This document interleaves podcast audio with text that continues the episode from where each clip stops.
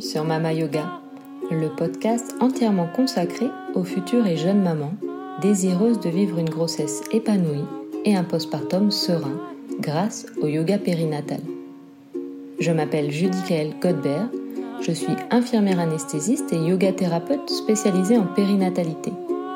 Chaque semaine, je vous donne accès à des séances de yoga périnatal, des méditations, au conseil des meilleurs spécialistes je vous offre des stratégies pertinentes de préparation à la naissance et je vous propose un accompagnement optimisé pour mieux vivre votre grossesse et votre postpartum. J'ai à cœur de partager tous mes secrets en yoga périnatal et de les transmettre tout autour de moi. Alors, si toi aussi tu connais des futurs ou jeunes parents que ce podcast peut aider, n'hésite pas à le partager, à t'abonner à ma chaîne ou à le noter sur Apple Podcast. Je te remercie et te souhaite une très belle écoute.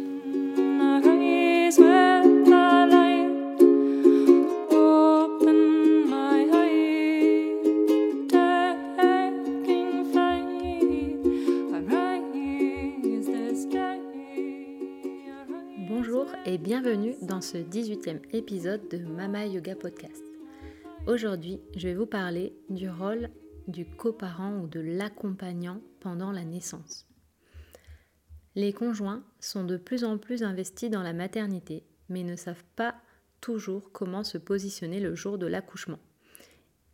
J'ai eu donc l'idée de vous parler ici aujourd'hui des rôles essentiels de ce coparent, de ce partenaire ou cette partenaire le jour de la naissance.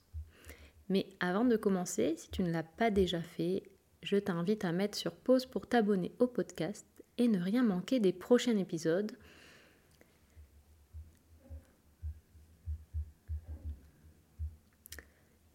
avant de vous parler donc du rôle, des rôles, pardon, des, euh, du partenaire, pardon, euh, de, euh, du partenaire de la femme enceinte le jour de son accouchement, le jour de leur accouchement. Donc si je devais commencer, et souvent lorsque j'anime des ateliers naissance et que je pose la question au papa, quel est votre rôle le jour de la naissance dans l'accouchement? Eh bien, c'est le premier rôle qui va euh, sortir et souvent ils n'ont que celui-là à me donner quand ils arrivent à me répondre à la question. C'est le rôle de soutien.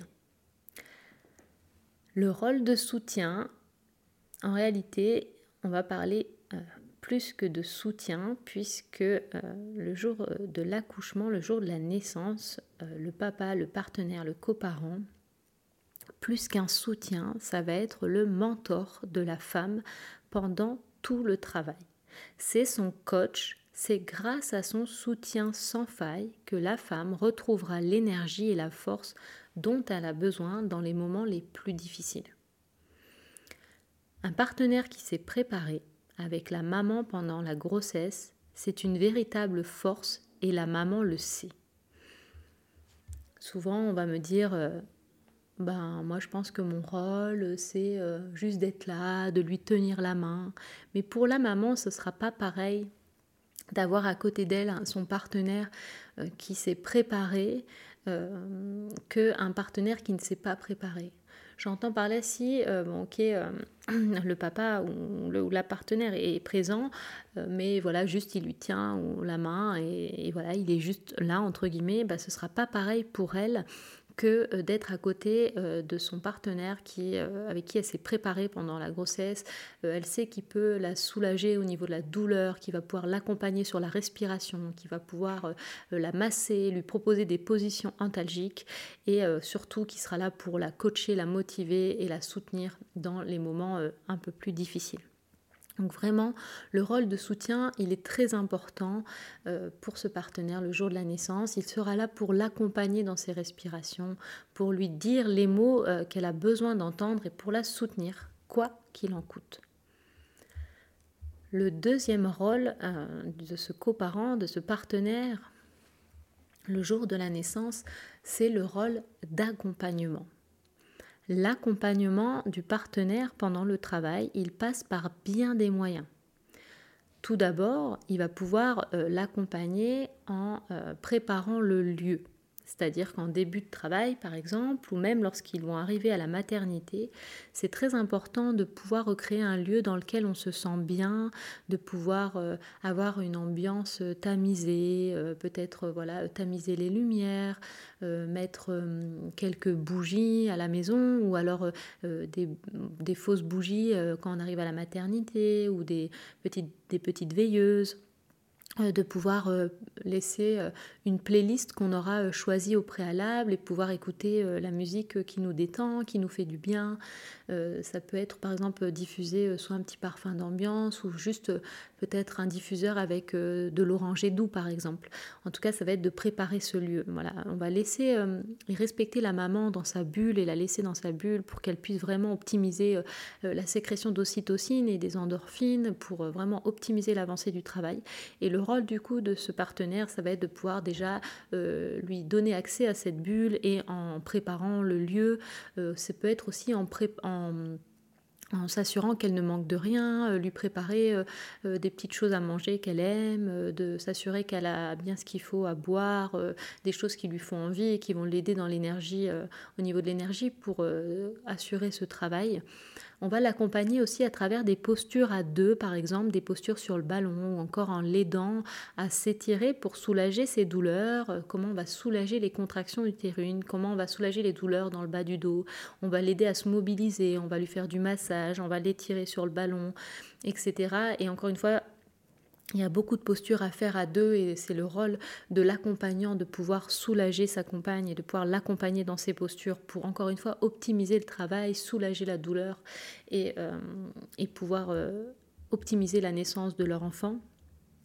Donc voilà, ça peut être aussi par du massage lorsque maman euh, ne parvient plus à se mobiliser ou lorsqu'il y a un peu de fatigue, eh ben on va venir mobiliser son bassin juste par mouvement de, de balancement, avec une écharpe peut-être, avec du massage encore une fois, etc. Et on va l'accompagner également dans ses respirations pour l'aider à gérer ses contractions. Évidemment, ce ne sera pas pareil pour maman de devoir respirer seule ou de respirer avec son conjoint qui l'accompagne dans les respirations. Ça peut être par exemple faire de la cohérence cardiaque à deux et, euh, et pouvoir se rythmer et se soutenir comme ça sur la respiration. Donc le rôle d'accompagnement. Et le troisième et dernier rôle pour le, le parent, ça va être le rôle de protection. Je pense que c'est un des plus importants. On sait à quel point il est important de veiller donc à un, un environnement pardon, sain et sécure pour la femme qui est en train d'accoucher. Il est donc primordial que l'accompagnant, le partenaire, veille à la protection du calme du lieu, que ce soit à la maison ou en maternité. On va vouloir déjà protéger cette bulle de bien-être qu'on aura créée pour optimiser l'avancée du travail, optimiser le bien-être, la détente de la maman. Donc il a pour rôle, ce parent, ce partenaire, de protéger déjà ce lieu, de protéger le calme et euh, vraiment cette bulle de bien-être pour la maman. Plus elle restera dans la bulle, moins elle s'exposera au stress et plus on optimisera l'avancée du travail puisqu'on sait aujourd'hui que le stress, la sécrétion hormonale du stress, que ce soit cortisol ou cortisone et la, sécrétion des catécholamines vont en fait prendre le dessus sur la sécrétion d'ocytocine et de sérotonine, l'ocytocine qui permet à la contraction, les contractions et euh, les endorphines pardon, qui vont permettre à la gestion de la douleur. Donc en fait, si euh, la maman est exposée à plein de stress, si elle est interrompue, si à chaque fois on la sort de cette bulle de bien-être, eh bien en fait on va ralentir son travail. Euh, alors que si ben, on veille au contraire à ce qu'elle reste dans sa bulle, qu'elle continue ses respirations, qu'elle continue à gérer ses contractions, etc., eh bien en fait on va optimiser l'avancée du travail. Donc le, parent a pour rôle de protéger cette bulle il a pour rôle de protéger le respect du projet de naissance. Donc par exemple, si euh, les parents ont défini au préalable leur projet de naissance, qu'il soit euh, euh, quel que soit le type de projet de naissance, physiologique, dit nature ou peut-être médicalisé avec péridurale, eh bien on ne va pas laisser interférer ce projet par les souhaits ou euh, peut-être la pression parfois des équipes médicales qui peuvent les entourer. Donc on va, euh, en tout cas, c'est au rôle du partenaire de protéger ce projet. Et par exemple, si la maman a choisi euh, d'avoir euh, une péridurale et au final, bah, elle sent qu'elle arrive à bien gérer ses contractions, elle a le droit de changer d'avis et elle peut demander d'attendre un peu, etc. Donc en fait, eh ben, ça va être au papa de gérer ça, encore une fois, pour limiter euh, le stress de la maman. En fait, c'est le papa ou le partenaire qui va, qui va intervenir avec et échanger avec les équipes en leur disant, bah non, là, ma, femme souhaite attendre un peu, peut-être, elle arrive très bien à gérer ses contractions, gérer sa douleur. Finalement, elle, préfère ne pas avoir de péridurale pour l'instant et on va respecter ça.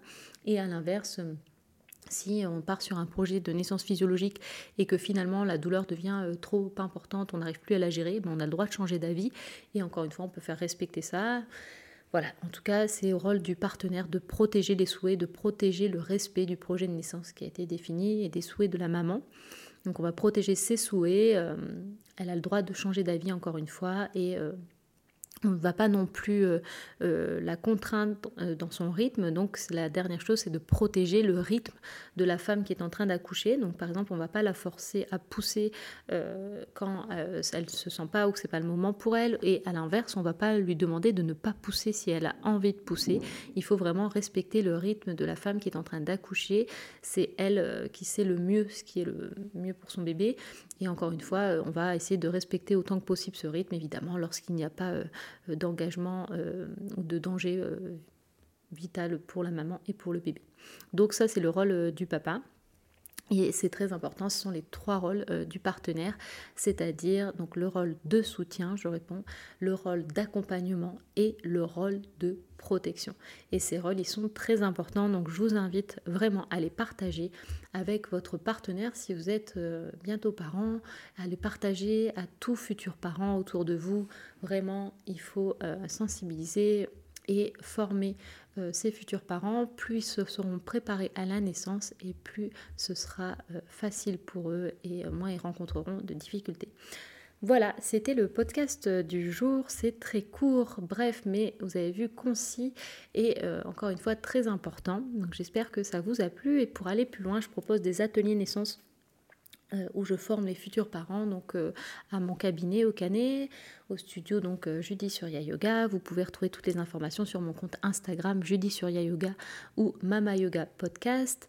Et euh, si vous voulez aller plus loin et accompagner comme moi les futurs parents, vous pouvez très bien rejoindre ma formation Mama Yoga School euh, sur, encore une fois, Instagram. Vous avez toutes les infos et les liens pour vous inscrire. Ce sera avec plaisir que je vous accompagnerai et je vous formerai. Voilà, si cet épisode pardon, vous a plu, si vous souhaitez partager avec moi votre expérience ou votre ressenti, n'hésitez pas à me laisser un commentaire ou une note 5 étoiles sur Apple Podcasts ou Spotify. Et je vous dis à très bientôt.